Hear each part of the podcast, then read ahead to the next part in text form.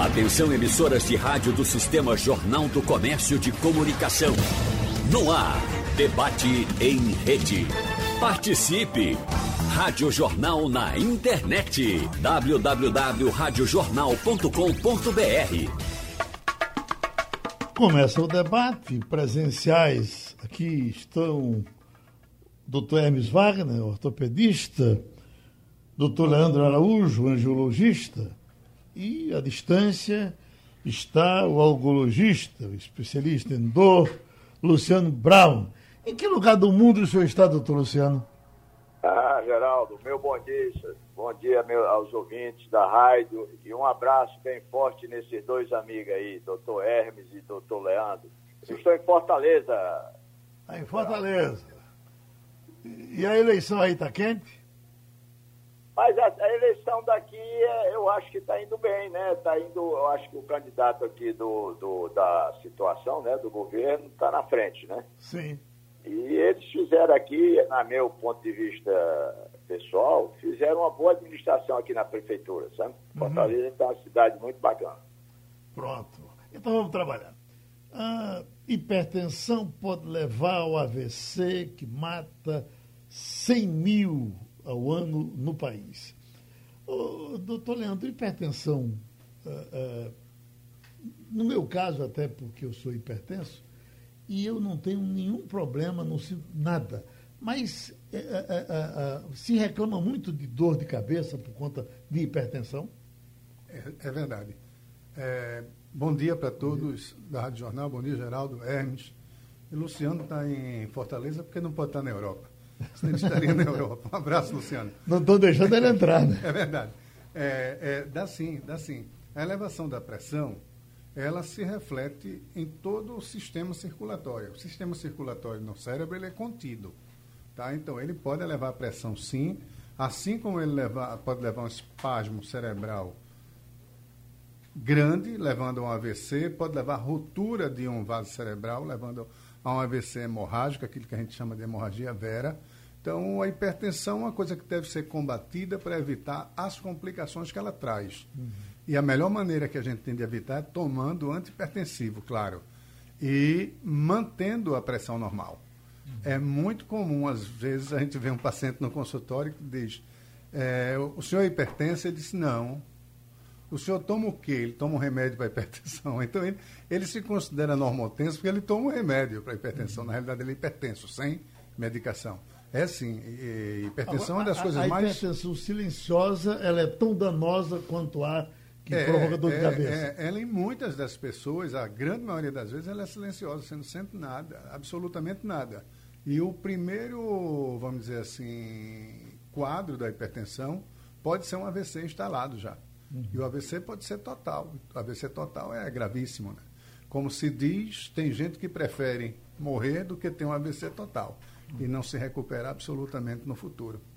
Gente, eu, eu até prefiro, sabe? Enquanto a cabeça estiver pensando, eu prefiro estar vivo, desde que eu mexa o outro lado. Antes da gente fazer uh, uh, o nosso processo de entrega de cadeira de rodas, doutor Hermes, foi exatamente por conta de uma pesquisa desse tempo, doutor Leandro, era um jovem médico do Hospital da Restauração, e, e, fez um levantamento. Naquele tempo daria 47 pessoas cadeiras por, uh, por mês para a gente manter uh, a região metropolitana.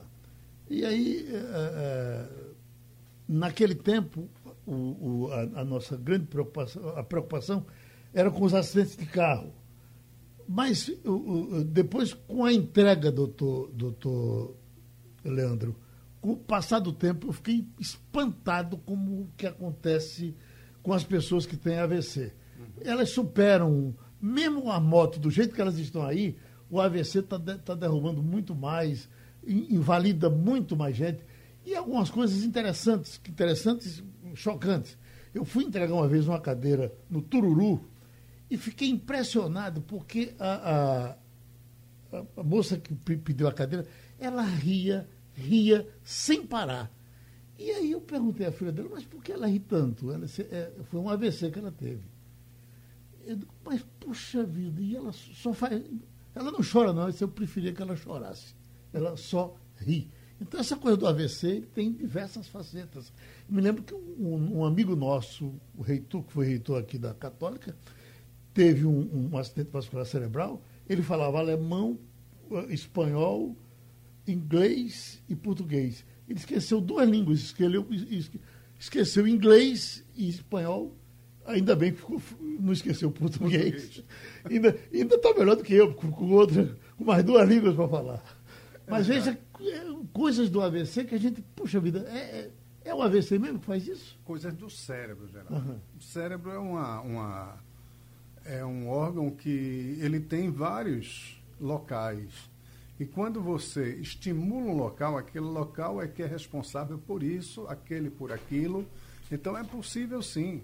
É possível você ver uma pessoa que teve um AVC total, está deitado numa cama todo contraído, ele não vai mais se mexer, vai ficar daquela maneira, e você vê que ele não fala, atingiu a fala também, mas ele respira, come, chora, tem todas as emoções, ele consegue responder quando você fala através de piscar olhos, etc. Então são coisas que é, o cérebro é uma coisa fora de série na realidade. Na realidade. quando eu digo que estou com dor nos ossos, eu estou dizendo corretamente, osso dói? Bom dia, bom dia ao público, bom dia, Leandro. Doutor Luciano está à distância, né, Geraldo? É, veja bem, é, na verdade, a dor maior que a gente refere, dor nos ossos, até pode muitas vezes são dores milfaciais, são dores articulares, né? principalmente, então, dói o joelho, né? No uhum. joelho a junção de dois ossos, a tíbia, o fêmur. Então, é... e sim, existe esse tipo de dor, mas o osso em si, né? o, o, o segmento ósseo mesmo, ele não é para doer, mas para doer. As articulações, né, que, que, são as junções dos ossos, principalmente na coluna, né, que a gente tem muito movimento. Então isso com o tempo vai levando um desgaste e algumas pessoas têm alguma predisposição para desenvolver artrose. Então, esse processo degenerativo das articulações, né, que é um processo inflamatório crônico, então isso vai levando a dor. Então, é, é certo dizer que está com dor nos ossos porque faz parte. Né? Uhum. Então, de potência para potência, o doutor Leandro já fez uma cirurgia de joelho, sofreu que só a gota serena. Chegar no hospital, estava ele lá encolhidinho e tal. Escute, mas está eh, 100% hoje? Não. Absolutamente. Diz, diz um amigo meu que quem mexer no joelho, no juízo, nunca mais fica bom. Não, eu fiz uma cirurgia de menisco e ligamento no esquerdo e menisco e ligamento no direito. Por si só, essa cirurgia já lhe deixa com um grau de artrose, como falou Hermes. Só que a minha cirurgia do joelho esquerdo, eu levei dois anos para fazer. Foi dos dois joelhos, foi? É, fiz dos dois já. Uhum. Mas aquela que você me visitou foi do esquerdo. Sim. E você se lembra que eu mesmo fiz uma punção. Uhum. Eu, pessoalmente. Uhum. Você lembra disso? Me você estava comigo nessa época. É, aquilo foi uma loucura que a gente faz, porque eu queria, na época, fazer o exercício que estava fazendo e não quis parar. Então eu fiz a punção do sangue que encheu o meu joelho. Numa entosse, numa torção que eu tinha tido porque eu não tinha o ligamento. Eu já tinha estourado o ligamento jogando futebol. E o que, é que aconteceu? Com aquilo que eu passei dois anos, tirando sangue, colocando o joelho no lugar, no lugar não, torcendo novamente, aquilo levou dois anos. Quando eu operei, meu joelho, Hermes aí sabe mais do que eu, já estava completamente artrótico, vamos destruído, dizer assim. Né? É, artrósico. Estava destruído. É. Então, quando eu operei o segundo, o esquerdo já estava morto de artrose. O segundo eu operei e fiquei bonzinho, mas já forcei muito, já tem artrose também. Tem artrose nos dois. É, hoje eu estou me dando muito bem, graças a Deus, porque eu tenho andado, não tenho dor para andar muito grande e consigo suplantar essa artrose de uma maneira hoje que eu acho até melhor do que há dois anos, uhum. tá certo? E artrose nunca mais você fica bom. Artrose é uma doença degenerativa que é difícil para o paciente entender, mas nós médicos não. Se a gente pudesse trocar aquilo ali por um pneu novo, não pode. Eu não posso botar um joelho novo meu, não. Eu posso botar uma prótese. E aí não é um pneu novo. Uhum. É uma coisa diferente do meu joelho que vai agir ali no meu lugar, mas não é exatamente igual. Tá certo? Eu só poderia ficar bom se eu pudesse tirar o meu joelho e colocar o igualzinho o meu novo. Uhum. Mas não uma prótese.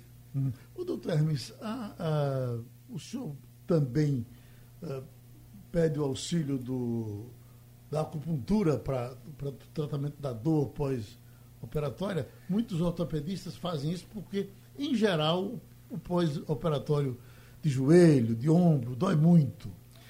É, Geraldo, veja bem, o, a acupuntura, é, ela realmente tem um valor muito grande, assim, mas no pós-operatório eu não peço muito, até porque a gente já, lógico, um doente que tem que ser operado, né, uma prótese de joelho, um ligamento, enfim, qualquer cirurgia do joelho ou qualquer cirurgia ortopédica, o médico tem que ter que conversar muito com esse doente, porque tem que prepará-lo e explicar todo o passo a passo. E hoje em dia a gente tem um arsenal terapêutico muito bom, né, de, de, de remédios que tiram a dor, associações medicamentosas. A, acupuntura, ela tem um papel muito importante naquelas dores crônicas, assim, em alguns pacientes é, que você tem uma dor crônica, que você já atuou, você já faz um, uma, várias medicações, e você usa também a acupuntura, e com excelentes resultados. E tem pacientes até que nem precisam de medicação, eles realmente eles se restabelecem e se dão muito bem com a acupuntura, né? Mas, assim, a minha experiência no, no pós-operatório, eu realmente não, não preciso do auxílio do acupunturista. Não. Doutor Luciano Brown, o senhor é especialista em dor e todas as dores. Mas quais são as dores mais comuns que as pessoas lhe procuram para resolver? Bom, eu vou é, voltar aqui na sua sensibilidade jornalística, viu, Geraldo? Você uhum. tocou no assunto que está extremamente atual.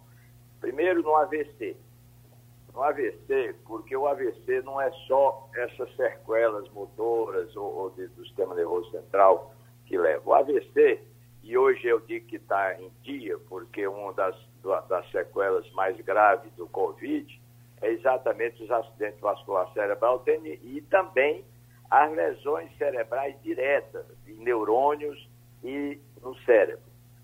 Porque o acidente vascular cerebral leva a um quadro doloroso que é extremamente grave e difícil de tratamento, que é a dor central, a dor talâmica.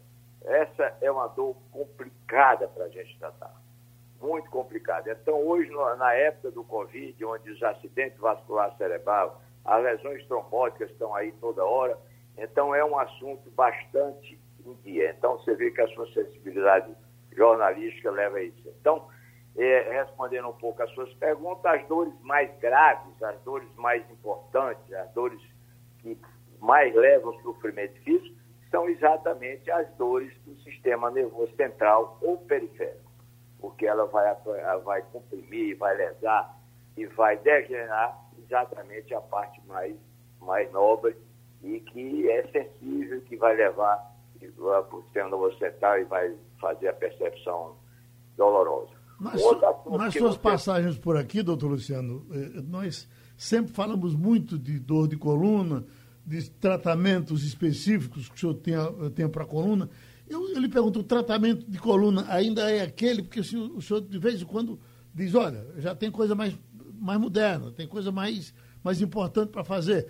Tem coisa mais importante para fazer na coluna do que o senhor fazia há, o ano passado? É, veja bem, a, o que está tá evoluindo, é, que deve ser mencionado e que deve ser dito, entendeu? Tem uma, uma coisa importante, é que há hoje uma sensibilidade maior entre os especialistas, neurocirurgião, ortopedista e médicos intervencionistas, que é o meu caso, para os tratamentos específicos da coluna. É? Então, cada vez mais a gente está atuando né, né, nessa área sem fazer uma agressão maior à coluna, no caso específico que você está falando ou está questionando aí. Então, quanto menos agressão você der à coluna, quanto mais você puder evitar a abertura da coluna, a abertura da lâmina, a abertura, é, você tendo acesso ao canal espinhal, melhor. Porque foi falado em artrose, mas você tem a fibrose, entendeu? Que é uma coisa terrível, entendeu? Na recuperação fisiológica natural de uma lesão. Então, quando você abre uma coluna, você tem um processo cicatricial normal. Só que esse processo cicatricial é, normal é acompanhado da fibrose. E essa fibrose dentro do canal espinhal é péssima, porque vai sensibilidade. Então, às vezes, o ortopedista, o neurocirurgião, aqueles que estão na escola ainda de, de, de abrir a coluna, em alguns casos é obrigado a isso, ele pode, sem ter nenhum erro médico, sem nenhuma imperícia, levar um quadro de fibrose.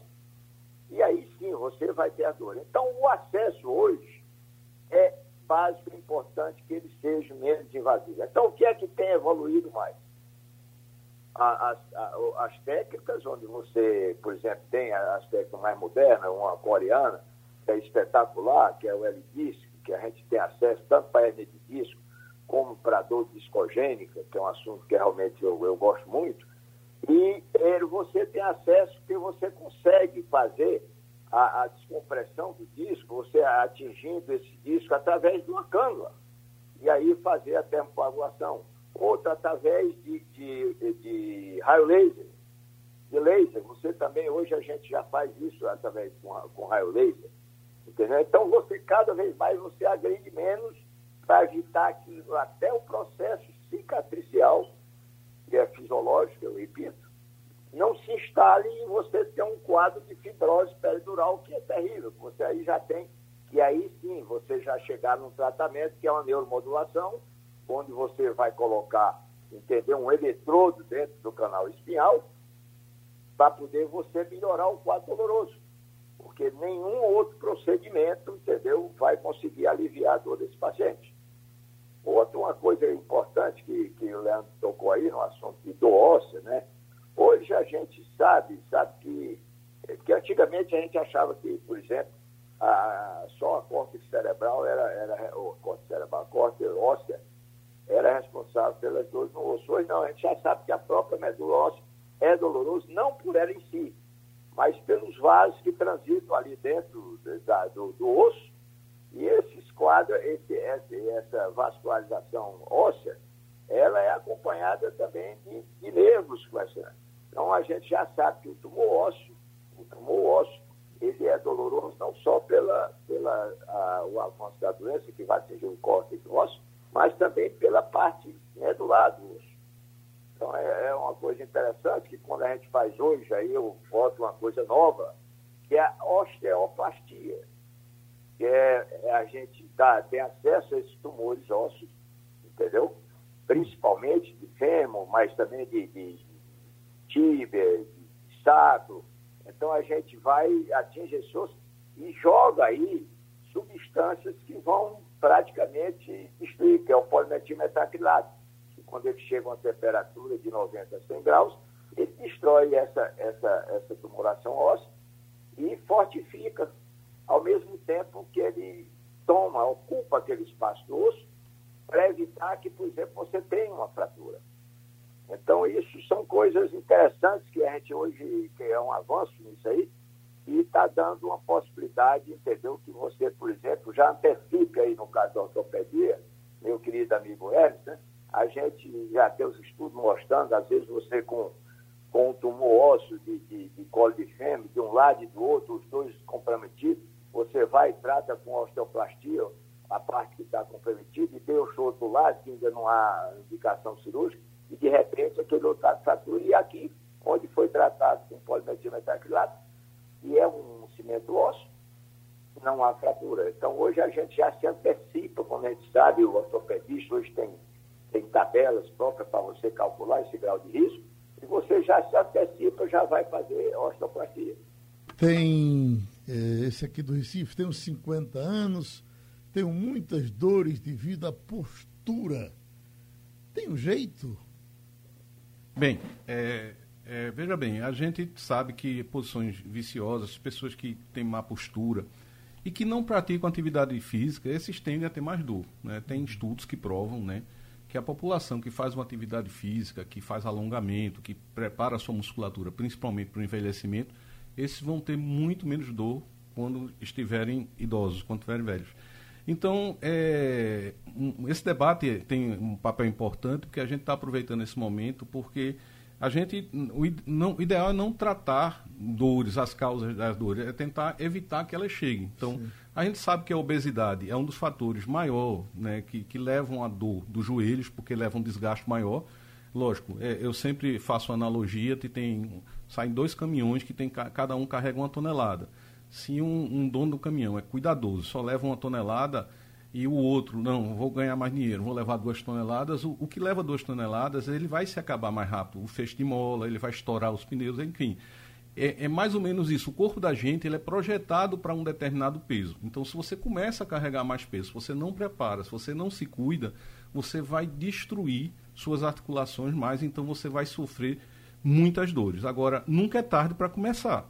Né? O colega que mandou a, a pergunta, sente muitas dores, se ele sabe que é postura, ele tem que começar a procurar corrigir essa postura.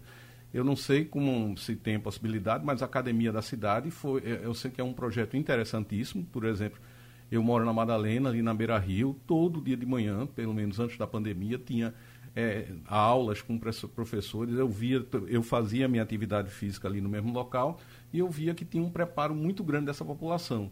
Então, quem tem possibilidade vai para uma academia, evidentemente, vai se treina, vai com personal trainer mas quem não tem, a gente tem oportunidades também oferecidas pelo serviço público. Olha, eu, eu não sei se eu já falei, Delfineto está com 94 anos. Né? E um dia desses perguntaram a ele, olha, como é que o senhor, 94 anos, gordo como o senhor é, e a gente não lhe vê reclamando de dores, de doenças, não. Eu sempre tive cuidado, porque eu sempre fui gordo. E eu sabia que, eu aprendi que se o, o, o, gordo fizer exercício, pode atrapalhar o joelho. Eu então não fiz a vida inteira. E cheguei onde cheguei sem sentir dores no joelho. A gente tem um exemplo aqui de alguém que fez muita atividade, doutor Leandro, ele mesmo falou que o que fez esse joelho sofrer. É? é primeiro que ele teve lesões ligamentares, meniscais, então ele rompeu estruturas naturais dele e demorou para refazer essa cirurgia. Então, é, quanto mais precoce faz, mais, é, um, é, um, é prevenção. Você uh, lesou um ligamento, você não pode esperar um, dois, três anos e manter na atividade esportiva, porque você vai estar, tá, é, de certo modo, cada vez danificando mais o joelho. Então, é, a atividade física é importante, mas sempre com cuidado. Defineto está certo. Imagina ele com o peso que tem correndo. Então, o impacto que quando você você corre, você aumenta em quatro a cinco vezes o seu peso. Né? Então, uhum ele ia destruir muito mais rapidamente o joelho dele. De certo Olha, modo, é uma teoria. Amanhã vai lhe visitar o nosso Adelmo, o Pelé Branco. E eu conheci Adelmo, ele já não jogava mais. Atenção, Adelmo, o doutor Leandro disse que ele viu jogando. E você jogava direitinho. Né? Jogava. Jogava mais ou menos como eu. Pronto. E eh, eu já conheci Adelmo, ele, ele chegava na rádio, ele tinha um táxi, ele se encostava na parede com dores enormes que ele sentia na coluna. Nunca mais nós conversamos e tal. Ele está morando no Jardim Atlântico, mas parece que está deitadinho. Acho que vai ter uma dificuldade de entrar no seu consultório com a, com a coluna que o perseguiu até agora. É inevitável ao atleta ter problemas de osso. A gente está vendo aí, eu me lembro que eu vi Eusébio, quando eu fui para a Copa da África, estava Eusébio numa, numa cadeira de rodas. Pelé está aí numa cadeira de rodas. E a gente vai vendo, vendo, vendo, vendo. É, é quase inevitável para esse povo. É, Geraldo, quem, os atletas de alto nível, eles têm um, um, impacto muito maior sobre as articulações. Então, isso leva a um, a um, desgaste. Então, todo atleta de alto nível, eu só me lembro do nadador, grande medalhista Michael Phelps, é que numa das entrevistas dele, ele disse que. Aos 30 e poucos anos, é, 32 parece. Né? Ele disse que a dor era a grande companheira dele. Uhum. Né? Você imagina uma pessoa com 32 anos dizer, mas é pela intensidade dos treinamentos, pela exigência que, o, que exigia os treinamentos. Então ele levou a muitas lesões. Então, evidentemente que é, todo atleta ele tende a ter isso. Agora, evidentemente, é, a gente hoje tem por exemplo, a gente tem exemplos no passado que muitos jogadores desses tiveram cirurgias que não foram muito satisfatórias. Uhum. Então, isso apressa um processo de artrose degeneração ou, enfim, infecção que pode aí... Pelé até reclama de um erro médico dele. É, né? ele, ele fala da técnica, né? Uhum. Mas aí eu, eu não tenho conhecimento Sim. de que foi feito, não sei, né? Mas assim, é, mas, por exemplo, tem, antigamente, quando se operava um menisco, hoje em dia a gente faz reparo meniscal se sutura, se tira o mínimo possível. Antigamente o médico ficava feliz quando tirava o menisco todo. Né? A, a cirurgia foi perfeita, eu tirei o menisco todo. Então você, é como se você tirasse um amortecedor de um carro. Então aquele impacto ia aumentar e a, a velocidade da artrose ia aumentar. Então esses jogadores que fizeram por técnicas antigas, hoje eles muitos que se estão vivos estão em cadeira de rodas, eles realmente não estão conseguindo andar pela destruição da articulação.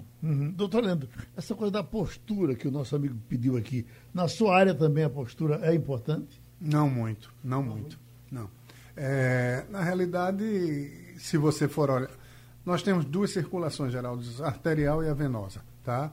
A, o lado arterial, a postura não tem absolutamente nada, a não ser que você tenha a doença. Uhum. Você pode ter uma doença que a gente chama de desfiladeiro torácico, síndrome de desfiladeiro torácico, que é uma compressão a uma artéria a um movimento, ou seja, quando a pessoa faz um movimento, principalmente a levar o braço como o Hermes está levando ali para ver se tem. É, então, é, na realidade, a postura não tem para as artérias. Pode ficar à vontade, porque essa daí as pessoas vêm e dizem logo. Eu, quando estou no ônibus segurando em cima, eu tenho a dor. Eu, quando estou secando o cabelo, eu tenho a dor. Então, são dores posturais, mas por uma anomalia é, congênita e que a pessoa em postura normal não tem.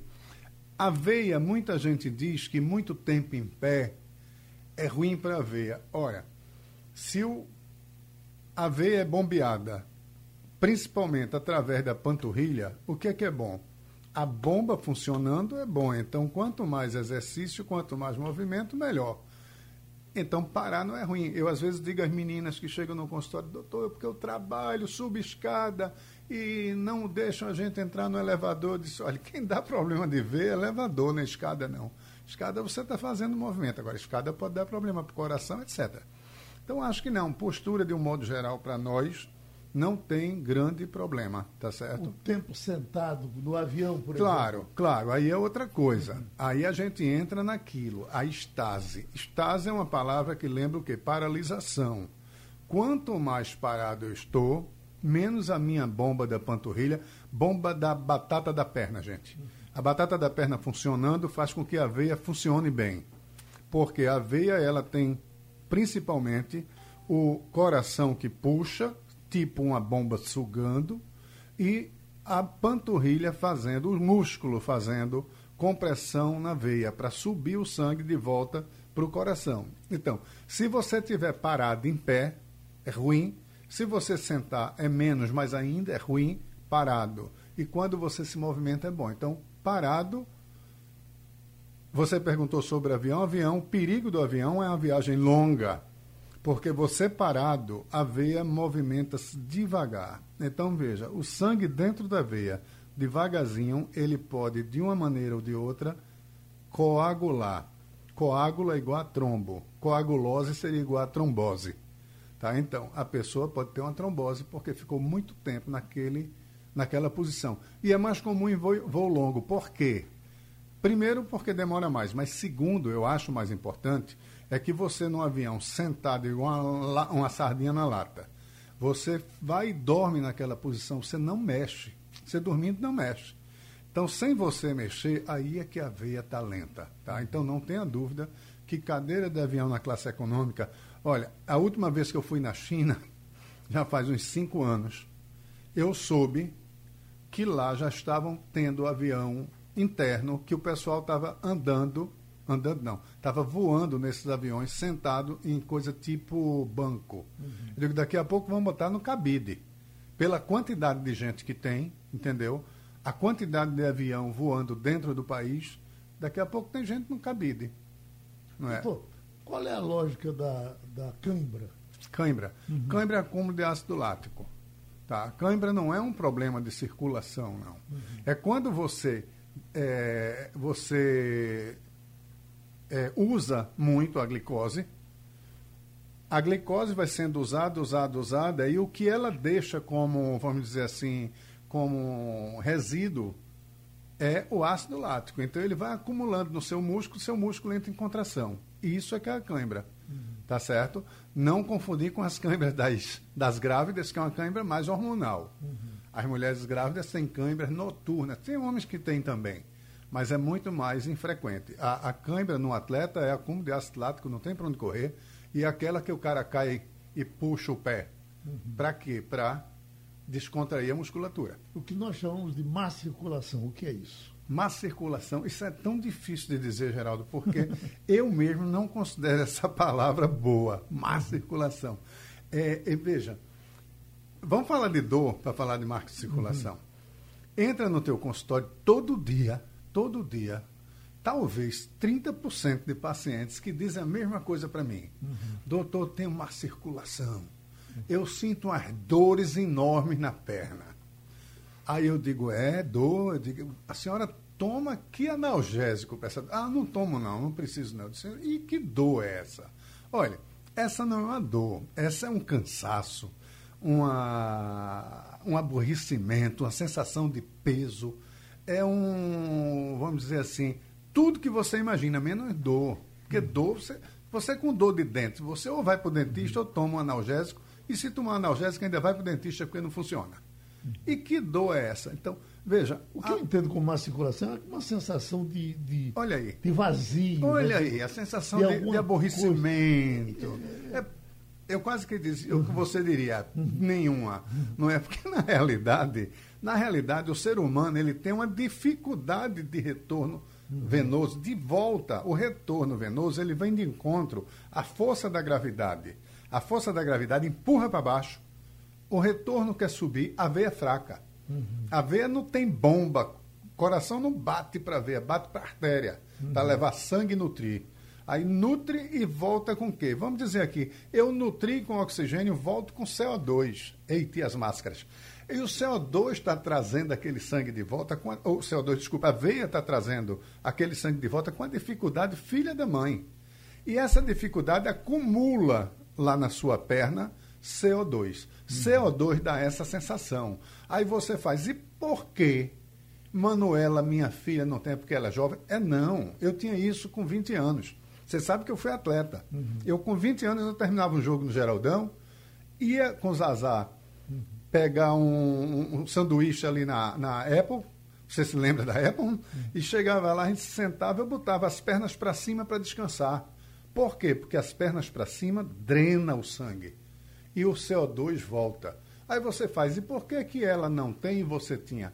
Eu pergunto, por que, que Hermes está careca e eu não? Uhum. Por que, que você tinha espinha quando era pequeno e, e Adelmo não tinha. Uhum. Entendeu? Então é uma característica do ser humano. Isso daí todo mundo tem. Quer dizer, a má circulação que você falou, o retorno uhum. ruim das veias, todo mundo tem. Só que nem todo mundo traduz. Uhum. Isso em quê?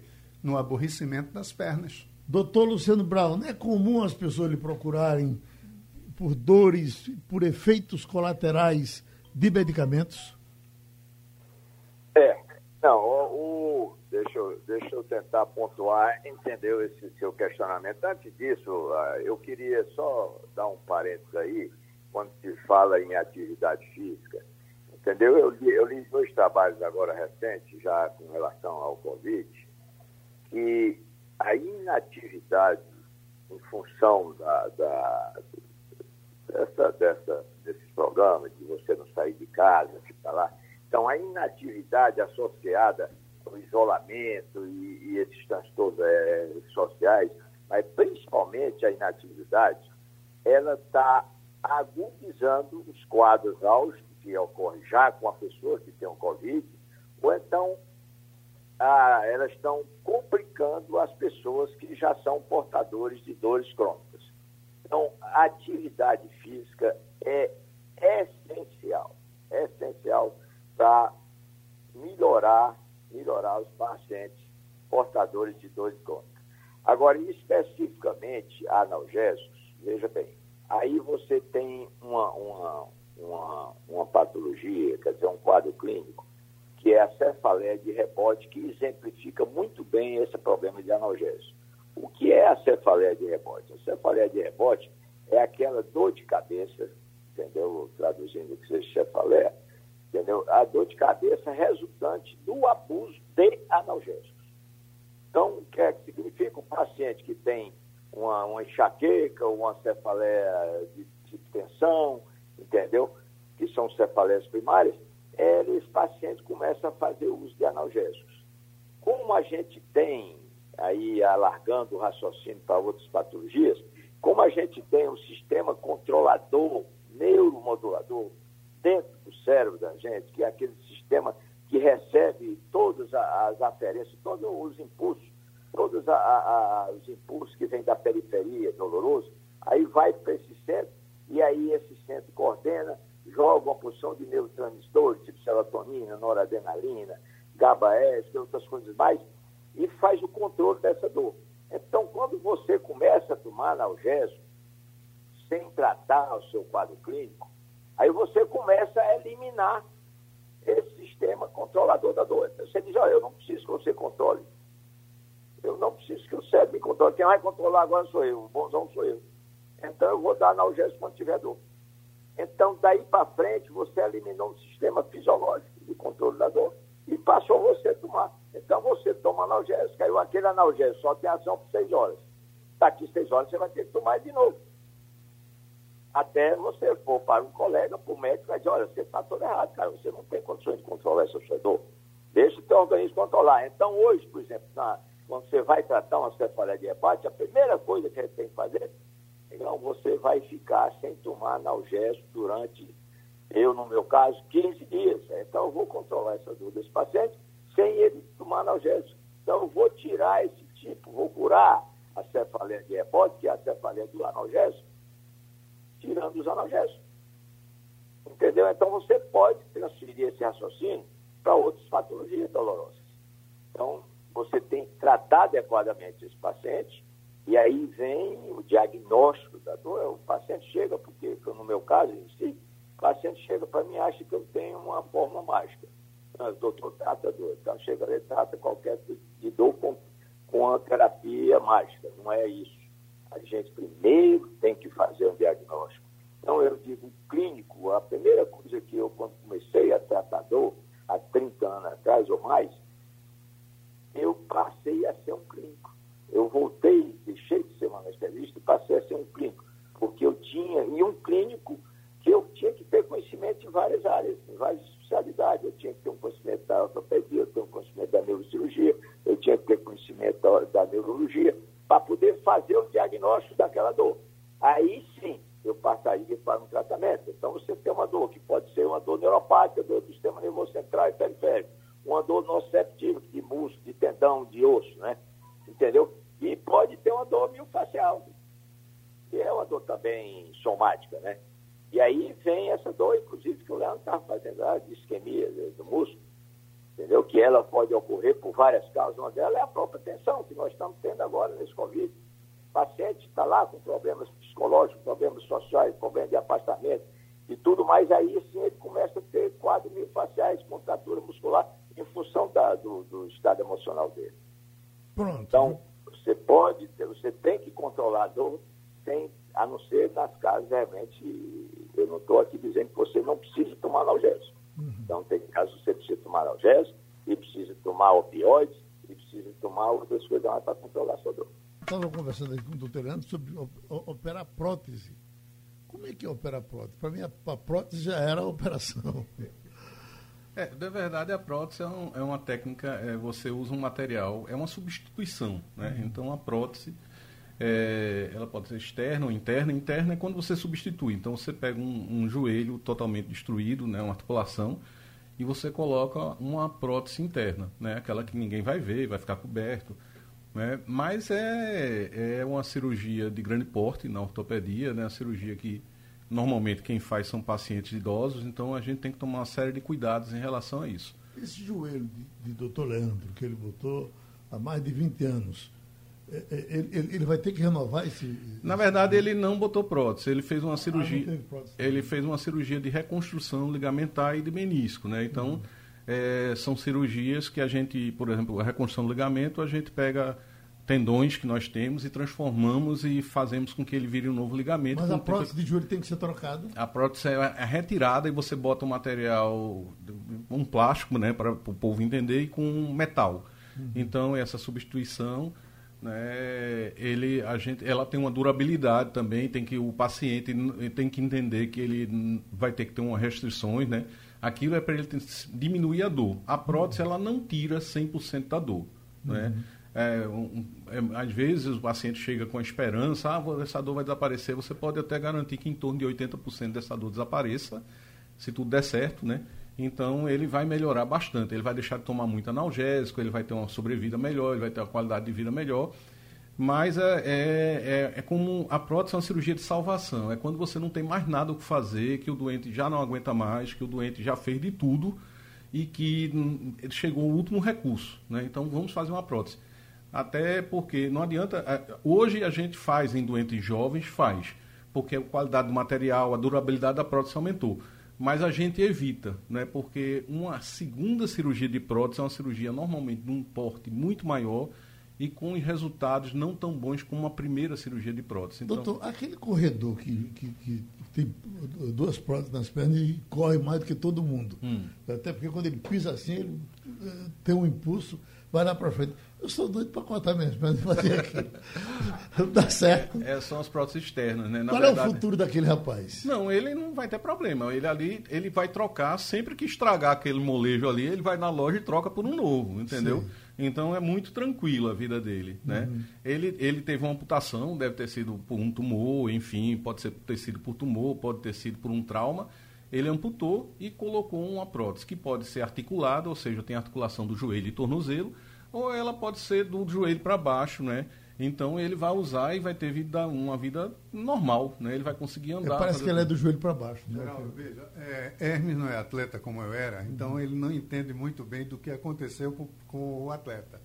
Ele foi no trauma, ele perdeu as duas as pernas, duas pernas é. abaixo do joelho e ele tem as duas próteses externas para andar, para se locomover. Aquele dali é diferente do que ele explicou do joelho. Eu completamente.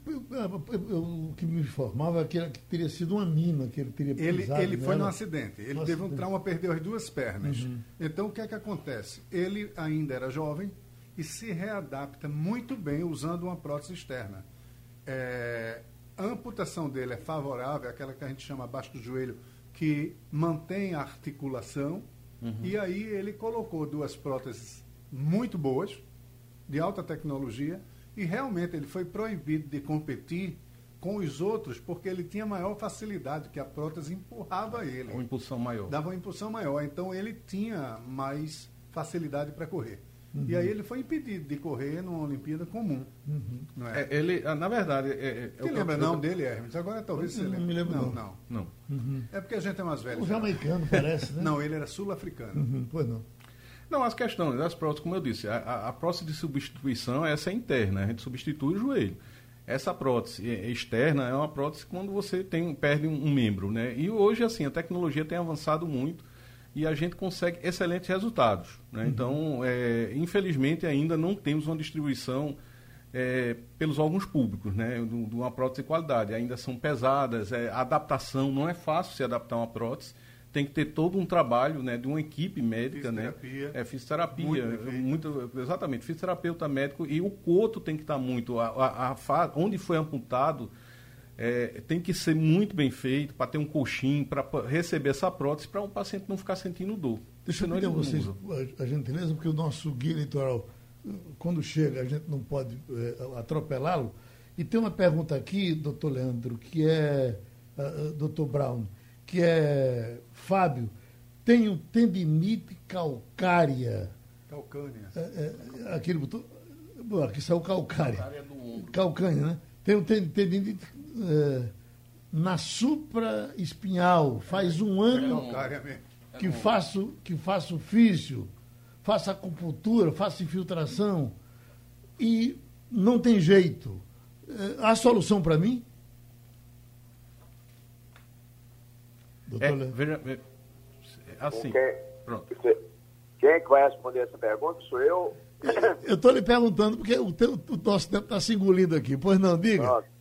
Veja só, essa tendinite calcária, hoje a gente aborda de duas maneiras. Primeiro que é, a gente tem que evitar, entendeu, essas infiltrações de corticoides, né, para exatamente não haver lesão desse tendão. Hoje, a melhor técnica para você fazer isso é a gente fazer injeções de ácido hialurônico acompanhado de onda de choque. Certo? Então, isso é o que eu faço hoje, quer dizer, com excelentes resultados, e a gente não vai agredir esse tendão, e normalmente a gente reverte esse quadro clínico, entendeu? Seguido, evidentemente, de uma fisioterapia funcional. Uhum. Entendeu? Então, mas depois de você melhorar o quadro áudio desse paciente, ele recupera a função, entendeu? E toda essa musculatura que normalmente já deve estar um pouco atrofiada na fisioterapia. Uhum. Doutor Leandro, varizes dói? De uma maneira geral, não. A não ser que complique com a flebite, com a trombose. Mas de uma maneira geral. Erisipela vai para o senhor também? Vai muito. Erisipela é. É, é, uma, é uma doença bacteriana. É uma bactéria que entra no, é, no teu corpo e se acessa no linfático. Uhum. Na realidade, o nome da erisipela é linfangite, inflamação uhum. do linfático. Doutor, e aquilo incomoda um bocado, né? Dói, Eu me lembro de Frei Damião, que tinha uma erisipela, era cada berro que ele é dava. Porque é recidivante. É, é febre, frio, e dor de cabeça. Frei Damião tinha fé em Deus, né? Febre, frio. febre, frio, dor de cabeça, muita dor no local, vermelhidão, às vezes bolha, queimadura pelos streptococcus, que é o, o responsável, e é, às vezes a cura é muito difícil. Uhum. E, e, muita, e a recidiva dela pode levar à elefantíase. Então, a pessoa deve ser muito bem tratada para evitar no futuro, se tiver duas, três, quatro crises, vai à elefantíase. O Lafep chegou a produzir um medicamento aqui, uh, de, um, de um sítio chamado Imunoparvo, Imunoparvo né? Imunoparvo, deixaram de fabricar. Aqui, sim, é, não, não, não, deu, não, não foi para Está em moda agora, todo mundo sabe que é evidência. Uhum. Aquele medicamento nunca mostrou uma evidência, então ele saiu de evidência. Saiu de evidência. É. Uhum. Bom, vamos embora?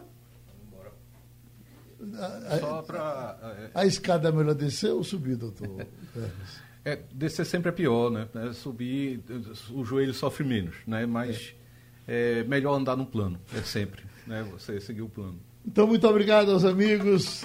Terminamos o debate de dores. Esperamos que vocês sofram menos.